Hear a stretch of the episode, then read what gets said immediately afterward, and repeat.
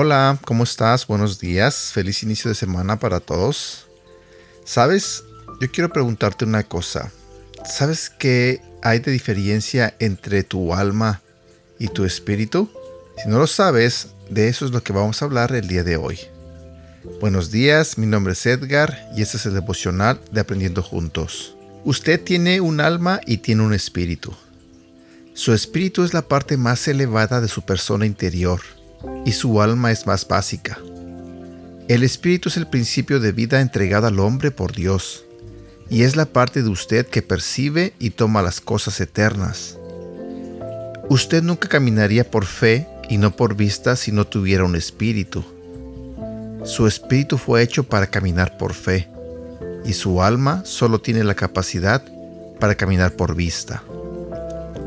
Martín Lutero dijo, el espíritu es la más alta y noble parte del hombre que lo califica para tomar las cosas incomprensibles, eternas e invisibles.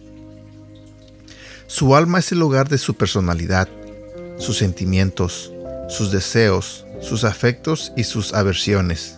Puesto simplemente, su alma es el nacimiento de todo el espectro de la emoción humana.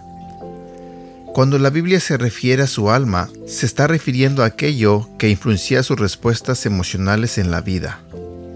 En Lucas capítulo 12, Jesús contó una historia sobre un granjero rico que era extremadamente exitoso y productivo. Cuando este granjero próspero se quedó sin espacio para almacenar el grano, porque la cosecha era abundante, decidió echar abajo sus graneros insuficientes y construir unos más grandes y más costosos. Este hombre estaba tan exageradamente feliz por su buena fortuna que le habló a su alma y le dijo, Alma, tienes muchos bienes que durarán muchos años. Toma descanso, come, bebe y alégrate. Dios oyó los planes de este hombre pomposo y estuvo tristemente decepcionado con su decisión de vivir una vida de productividad material sin un solo pensamiento para la eternidad. El granjero, cuya alma estaba llena de buen humor y cuyos graneros estaban llenos a reventar, tenía un espíritu que estaba vacío y muerto. Muchos cristianos cometen el mismo error que hizo nuestro granjero acaudalado en la parábola de Jesús. Continuamente alimentamos nuestra alma y racionamos nuestra nutrición de nuestro espíritu.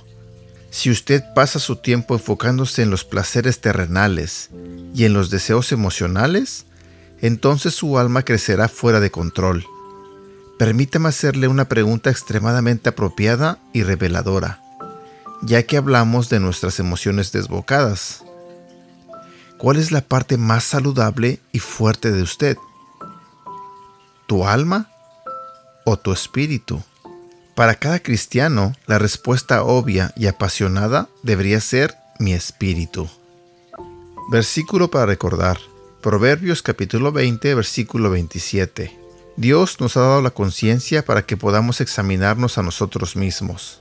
Y bueno, espero que tengas un bonito día y que Dios te bendiga. Hasta pronto.